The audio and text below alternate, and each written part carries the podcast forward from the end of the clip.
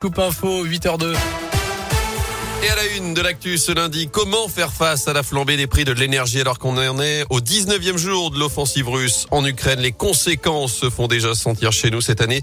L'inflation va atteindre entre 3,7 et 4,4% selon la Banque de France. Hausse des prix des carburants, de l'énergie, mais aussi de l'alimentation. Et toute cette semaine sur Radio Scoop, on va justement à la rencontre de celles et ceux déjà impactés par cette situation. Alexandre est électricien dans la région. Il parcourt environ 1000 km par semaine pour ses interventions. L'augmentation des prix met en péril son entreprise, celle des carburants, mais pas seulement. Pour moi, je ne vois pas d'autre solution que de prendre un peu la hausse sur nous, baisser nos marges, à vrai dire. Mais de toute façon, on sera obligé de le répercuter sur le, client final. Il n'y a, pas de solution qui existe à ce jour, hein, de toute façon. On songe quand même à ne plus sortir nos véhicules. Euh, on manipule du cuivre, de l'aluminium, et je vous fais pas de dessin sur l'augmentation du cuivre et de l'aluminium et de toutes les matières premières. Il y a des hausses de partout. On peut pas contrer toutes ces hausses. On n'y arrivera pas de toute façon. Donc aujourd'hui, si on, on rentre dans une ère où on n'a plus d'avantages, euh, est-ce que ça vaut encore le coup de se lever le matin, de se prendre la tête euh, Je suis pas bien sûr, quoi. Et notez ce coup de pouce promis par le gouvernement justement ce week-end, une baisse de 15 centimes par litre de carburant à partir du 1er avril, du 1er avril et ce jusqu'à fin juillet, ce qui va coûter 2 milliards d'euros à l'État.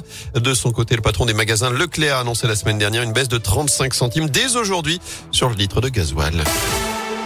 Dans l'actu également, souriez, vous n'êtes plus masqué. À partir d'aujourd'hui, on peut donc tomber le masque en entreprise, mais aussi dans les magasins ou encore dans les écoles où le protocole sanitaire redescend au niveau 1.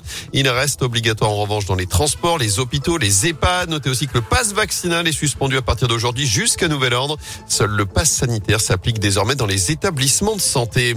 Près de chez nous, ce drame hier soir en Haute-Loire, un homme d'une cinquantaine d'années est décédé dans l'incendie de sa maison à Tens. D'après plusieurs médias, c'est un automobiliste qui a donné l'alerte en voyant de la fumée se dégager de l'habitation. Une enquête est désormais ouverte. Dans la Loire, c'est un ado de 16 ans qui a été grièvement blessé dans un choc avec une voiture à Saint-Laurent-la-Conche hier en fin de journée. D'après le progrès, le jeune motard a été transporté en urgence absolue à l'hôpital Nord. Une enquête est là aussi en cours. Il va falloir lever le pied entre Lyon et saint C'est parti pour trois mois de travaux sur l'A7, un chantier mené principalement de nuit pour remplacer le terre-plein central de l'autoroute avec des fermetures à prévoir entre Saint-Fond et Ternay près de Givors. Attention, en journée, il y aura aussi des perturbations, des limitations de vitesse à 90 km dès aujourd'hui aujourd'hui. Ce sera même à 70 dans trois semaines. Sur les routes, justement, attention sur le réseau secondaire en Haute-Loire. Des risques de verglas, notamment en altitude après cette nouvelle offensive de l'hiver. Ce week-end sur le département de la neige tombée sur les hauteurs, notamment dans le sud du département, à la frontière avec l'Ardèche. En basket, l'exploit n'est pas passé loin pour la chorale de Rouen. Défaite de 6 points 86 80 hier sur le parquet de Monaco. Les Rouennais sont désormais 11e de Betclic Elite alors que Saint-Chamond reste leader de Pro B malgré sa défaite vendredi à Aix-Maurienne. La grosse perf à retenir aussi les filles de la SS. Les Amazones Lanterne Rouge de D1 ont accroché l'OL samedi à l'Étivalière. Des Lyonnaises qui avaient pourtant gagné leurs 15 matchs de la saison avant cela. Score final, un but partout.